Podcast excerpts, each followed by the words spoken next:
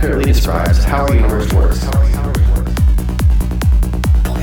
Unlike us, a hyperintelligent coral would be uniquely prepared to understand quantum mechanics.